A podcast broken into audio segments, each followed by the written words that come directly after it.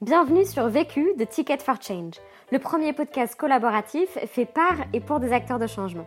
Dans ce podcast, tu entendras des témoignages de personnes qui ont décidé d'utiliser les 80 000 heures de leur vie qu'ils vont passer au travail pour contribuer à la résolution des enjeux sociaux et environnementaux d'aujourd'hui. Ils te partagent leurs meilleurs apprentissages suite au succès et aux galères qu'ils ont vécues sur des questions bien précises. Cet épisode a été réalisé en collaboration avec le mouvement des entrepreneurs sociaux, qui promeut les solutions des entrepreneurs sociaux et leurs propositions au service d'une économie humaine et efficace. Si tu souhaites toi aussi apprendre à réaliser tes propres épisodes vécus, voire même ton propre podcast engagé, rendez-vous sur vécu.org. Nous t'y avons concocté une formation en ligne. Et si tu apprécies ce podcast, n'hésite pas à nous laisser un commentaire et une pluie d'étoiles sur Apple Podcast. À jeudi prochain et bonne écoute! Vécu, vaincu. Pour plus de vécu, clique vécu.org. Je voulais te dire, euh, tu sais, on, a tous nos petits problèmes. Vécu, by Ticket for Change. je suis Frédéric Bardot, je suis le président cofondateur de Simplon. Euh, ça fait 16 ans que je suis entrepreneur social et j'ai 5 enfants. Et Simplon, c'est un réseau d'écoles qui forment gratuitement des demandeurs d'emploi au métier du numérique. La question. Comment mobiliser un écosystème autour d'une cause commune qui, euh, qui permet à tout le monde de progresser mais qui dépasse les intérêts individuels Le vécu. Depuis le début de Simplon, en fait, dans l'impact social de Simplon, il y a une dimension de plaidoyer. Euh, d'habitude, on trouve ça plutôt chez les ONG, mais nous, on a ça nativement dans l'ADN. Donc, on prend souvent la parole euh, pour des sujets qui nous dépassent. Et puis, j'ai une marotte depuis à peu près deux ans. J'embête tout le monde avec ça. C'est mon histoire des Justice League.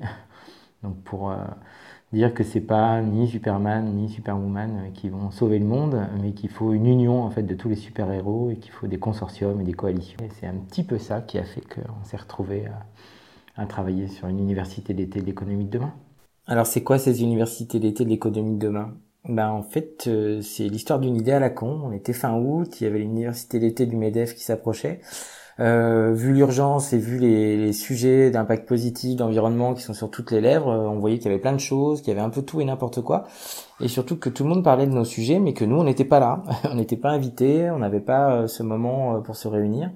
Et donc c'est là qu'a germé l'idée de se fédérer, de dépasser euh, nos chapelles, nos statuts et de faire quelque chose qui dépassait nos entreprises et, euh, et de se réunir euh, de manière plus large. Donc bien sûr les gens de l'économie sociale et solidaire, la Tech for Good avec Fest, bien sûr autour du Move, d'Ashoka, mais aussi d'autres gens qui sont avec nous, mais avec lesquels on travaille pas assez. Parce que l'idée c'était vraiment d'aller plus loin que que nos copains traditionnels. Et donc c'est pour ça qu'on a euh, réuni aussi euh, le CJD, on a été voir aussi les Bicorp, euh, on a été aussi rejoint euh, par les acteurs du commerce équitable, des grandes assos comme la Croix-Rouge ou l'APF, des entreprises qui ont pas de statut particulier par rapport à l'ESS comme le slip français mais qui sont très engagés sur le Made in France et sur la responsabilité. Et c'est ça qui a commencé à à, se cristalliser euh, l'idée de faire un discours commun puisqu'on avait vu qu'il y avait un peu tout et n'importe quoi mais euh, il fallait absolument qu'on se mette d'accord sur une vision commune euh, donc pour être audible pour influencer euh, plus facilement les politiques les médias pour faire mouvement. Mais pas qu'une vision. Il fallait absolument que ce soit très concret avec des actions concrètes. Parce que tout le monde euh, sait qu'il faut faire des choses et a envie de faire des choses, mais en fait quoi? Euh, Donc c'est là où on s'est mis d'accord sur des actions très concrètes, sur le partage du pouvoir, la transparence, euh, le partage des richesses aussi, l'environnement. donc on s'est mis d'accord, on a négocié un peu pied à pied ces actions concrètes, on s'est mis d'accord sur une plateforme commune. Et donc on avait notre vision, on avait cette cette ouverture mais cette exigence, mais il nous fallait un moment pour l'exprimer, un moment pour nous rassembler. Et donc on s'est dit que bah oui, nous aussi, on avait droit d'avoir notre université d'été. Et, euh, et donc c'est comme ça que qu'a germé euh, l'idée de faire ces universités d'été de l'économie de demain. Et, euh, et voilà, donc euh, c'est une première édition, il y en aura certainement d'autres. Et puis l'idée, c'est que ces actions concrètes, elles donnent envie à plein de gens de nous rejoindre. Et pourquoi pas imaginer qu'il y ait 10, 20, 30% de l'économie qui adopte ces actions concrètes et que ça devienne, pourquoi pas, une politique publique. on l'attendait, on l'a pas eu, donc pourquoi pas. Premier apprentissage. Donc apprentissage numéro un, être exemplaire et radical. Quand on a envie de former une coalition, il faut déjà montrer l'exemple et, euh, amener euh, ce qu'on a de meilleur dans le, dans le pot et démontrer qu'on ne fait pas ça dans une logique euh, individuelle ou de défense de son orga, mais, mais dans une logique qui dépasse tout le monde. Et donc par l'exemple, en fait, montrer que si tout le monde fait ça, on va avoir une somme qui sera supérieure à la somme de toutes les parties. Bah, sur l'université d'été, euh, l'économie de demain, j'y ai passé beaucoup de temps. Il y a une personne de mon équipe, euh, donc un associé à une purpose, qui a été euh, à plein temps six mois sur ce projet-là. Donc payé par Simplon, mais pour travailler sur quelque chose qui n'avait que très peu de rapport avec Simplon, hein, puisque l'idée c'est pas du tout de faire la pub de Simplon ni la pub de personne dans cette université d'été, mais de, travailler à des choses qui nous dépassent. Donc là, voilà, c'était ça mon, sacrifice. Donc euh, ça a été vrai aussi en interne auprès des équipes. J'y ai passé du temps, donc c'est du temps que j'ai pas passé pour Simplon. Et puis Augustin, euh, pour le citer, parce que c'est un peu grâce à lui qu'on en est là, euh, lui, il a passé six mois à travailler uniquement sur ce projet-là.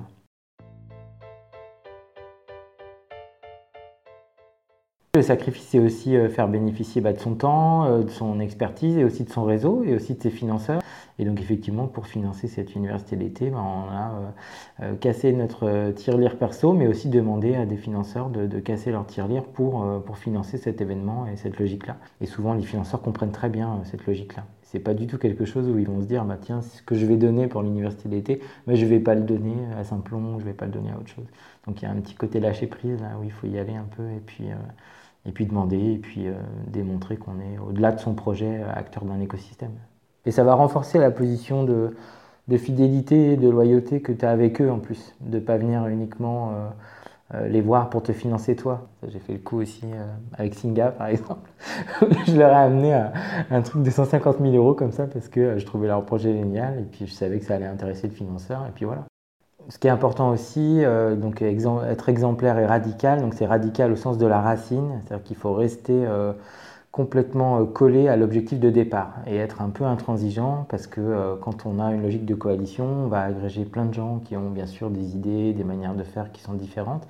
Et donc le risque principal, c'est d'amoindrir en fait la force du projet initial euh, par le consensus et par la technique du consensus. Donc il faut à la fois arriver à être consensuel et en même temps à pas ramollir euh, l'objectif de départ.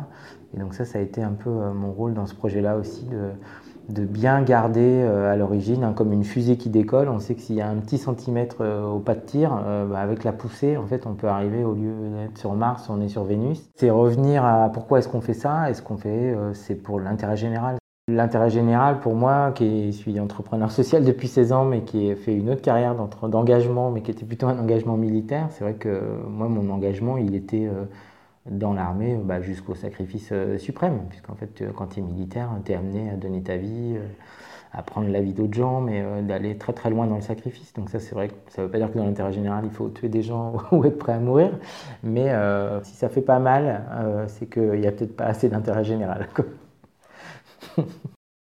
Deuxième apprentissage. L'autre apprentissage clé, c'est qu'il faut euh, constituer un noyau dur pour faire une coalition. On ne commence pas une coalition à 150 d'un seul coup. Hein. Euh, on peut voir ça dans les sommets internationaux, dans les sommets pour l'écologie, c'est compliqué.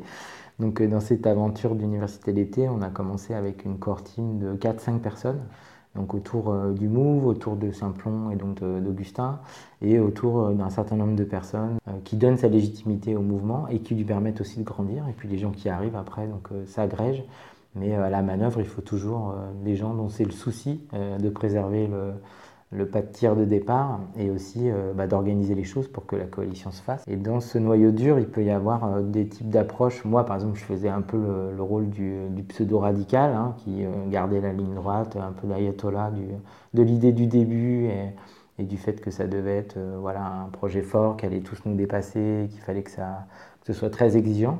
Et après, autour d'Augustin, de, de Caroline et des équipes du Move, il y a eu aussi toute la méthodologie euh, le travail de fourmi, d'appeler les gens un à un pour qu'ils viennent rejoindre euh, les événements, la coalition, euh, de faire un travail de, conviction. Troisième apprentissage. Troisième apprentissage, donc choisir plutôt la qualité que la quantité.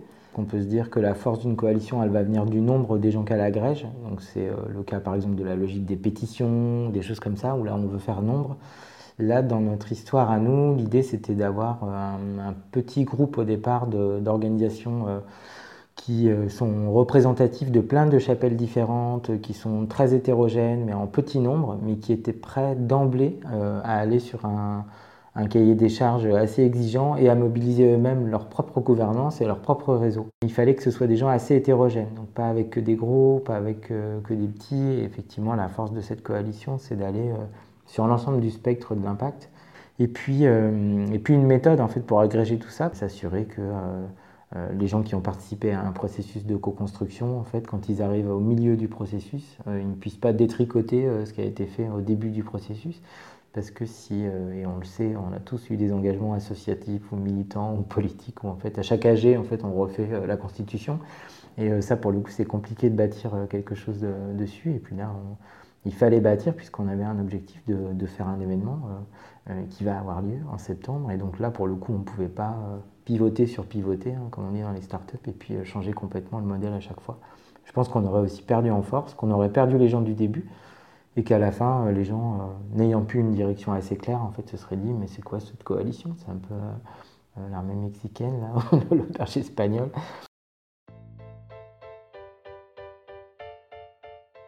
Il y a eu un gros gros débat sur est-ce qu'il faut une dimension grand public et citoyenne à cet événement? Est-ce qu'il faut avoir 20 000 personnes avec des Véjas et, des jeans 1083 ou est-ce qu'il faut avoir 1000 ou 2000 personnes qui sont des entrepreneurs, des réseaux, des leaders d'opinion, des influenceurs sur ces thématiques-là? Et donc on a plutôt choisi euh, cette option-là. C'est pas une question de chiffre, c'est déjà 1000 personnes sur ce cahier des charges-là qui se déplacent pour euh, réfléchir ensemble.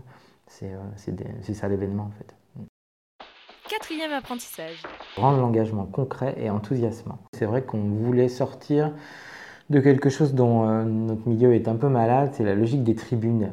Donc euh, de faire, euh, on va faire une tribune. Donc on va signer plein de gens, tout ça, on va publier ça, on va être sûr qu'on est bien tous d'accord, on va le partager sur nos réseaux sociaux et so what en fait. Les tribunes, elles, elles s'enterrent avec le référencement naturel et les tweets, hein, on va dire. Et il y a des tribunes qui aboutissent à des coalitions, qui aboutissent à des choses concrètes, mais c'est vrai qu'on avait d'emblée L'idée inverse, c'était de dire que la tribune, ça allait être un événement euh, qui allait montrer sur la base de points qui auraient pu faire l'objet d'une tribune, euh, qui allait permettre de rassembler, donner à voir une unité, on va dire, assez euh, forte et exigeante et large autour d'une autre vision de, l'économie. Et ça, c'est vrai que c'était très concret, cette histoire d'événement. ça paraissait un peu un peu événementiel pour certains, mais en fait les gens ont compris qu'il y avait euh, un an pour construire le consensus euh, de l'événement et que cet événement-là, il avait vocation à s'installer dans le paysage. Euh. Et c'est vrai que ce qui était très concret aussi, même si ça a fait beaucoup débat, c'est de cette idée de contre-université face à celle du MEDEF.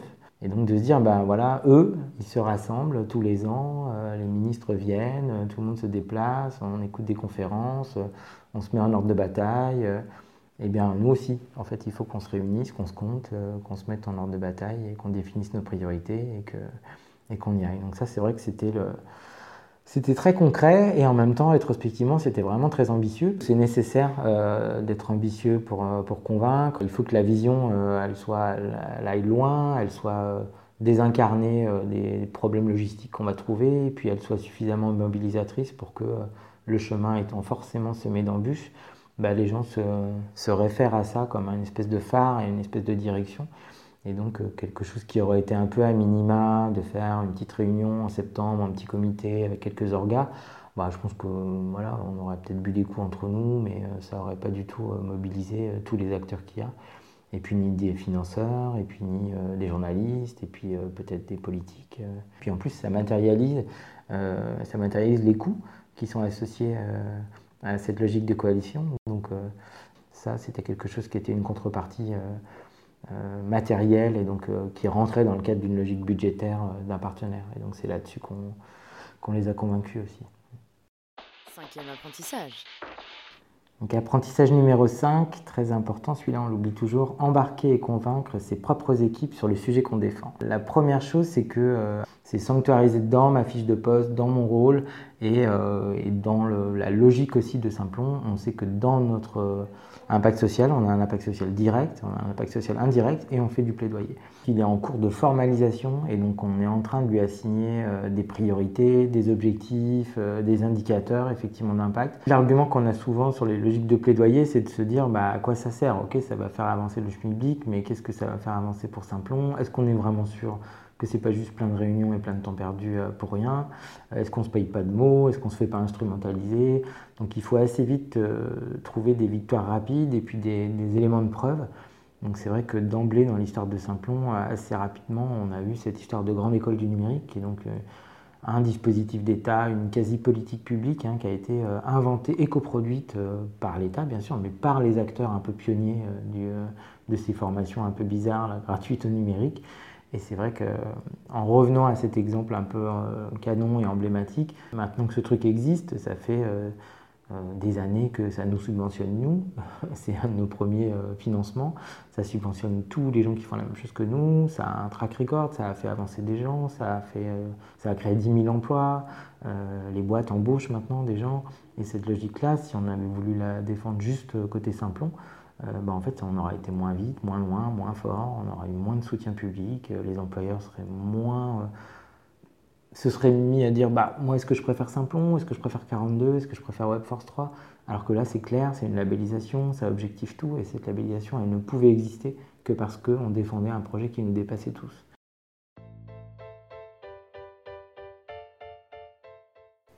Dans la démarche de plaidoyer de Simplon, euh, la vision du plaidoyer, elle était dans ma tête, dans quelques mails, euh, dans certaines actions, mais euh, si tu le regardais globalement, c'était complètement disparate, il n'y avait aucune unité. Et donc avec euh, plusieurs associés Purpose, encore eux, heureusement qu'ils existent, euh, on a fait le travail de euh, réécrire l'histoire de toutes les prises de position qui avaient été faites par Simplon dans le cadre de coalition, dans le cadre de logique de plaidoyer, et on en a fait un livret qui détermine et sanctuarise, on va dire, l'ensemble des choses qui ont trait au plaidoyer de Simplon depuis six ans. Et donc on a recensé toutes les, toutes les actions qui ont été faites, on les a classées avec ces thématiques-là. Et après, on a été voir les équipes pour qu'elles amendent en fait les choses, qu'elles voient aussi euh, euh, comment euh, est-ce que ça remettait en perspective leur propre travail, peut-être des choses sur lesquelles elles avaient participé. Et on a pris à brousse poil une, chose qui à Simplon ne va pas du tout, parce qu'elle elle émane de moi à chaque fois, c'est de dire bah, en fait on apprend ce qui se passe à Simplon en regardant le compte Twitter de Fred. Et donc de communiquer d'abord en externe avant de communiquer en interne. Et là, pour le coup, ce livret de plaidoyer, on l'a fait avec l'interne. On l'a euh, rendu euh, public que en interne au séminaire euh, global de Simplon en juin, où on était au cloître à Marseille, où il y avait les 250 salariés de Simplon. Et donc c'est eux qui ont eu ce plaidoyer-là. Et là, ils ont eu tout l'été, ils ont encore quelques semaines pour, l'amender. Et on ne le communiquera que quand il aura été complètement amendé, amendé par l'équipe. Et donc à Simplon, maintenant, le plaidoyer, ce sera plus jamais juste mon histoire à moi. Et ça, c'est super, parce que même un jour, ce sera même plus du tout mon histoire, parce que ce sera peut-être dans la fiche de poste de chaque salarié de Simplon, d'avoir, euh, comme Google a ses 10% euh, de projets non Google, bah là, il y aura peut-être 10% de projets plaidoyers. Et les gens qui travaillent à la compta euh, ou au RH chez nous, peut-être qu'ils auront 10% de leur temps sur les réfugiés ou sur leur thématique à eux ou sur leur territoire à eux. Et ça, ce serait super. Conseil pour gagner du temps. Alors, mon conseil pour gagner du temps, et j'en ai déjà parlé sur Vécu, euh, c'est de bien s'organiser, de se lever très tôt. Euh, mais pour le coup, maintenant, je me lève très tôt, plus pour faire la même chose. Avant, je me levais à 4h30 ou à 5h du matin euh, pour commencer mes mails, rédiger des choses avant que les gens se lèvent. Et maintenant, je me lève très tôt pour m'occuper de moi, pour méditer, pour faire du yoga et, et, pour lire des trucs, pour alimenter mon blog, donc pour faire des choses qui sont qui sont extra professionnels. Et ça, euh, pour le coup, euh, et je fais ça en plus avec ma femme maintenant, alors qu'avant j'étais tout seul avec mon ordi, etc.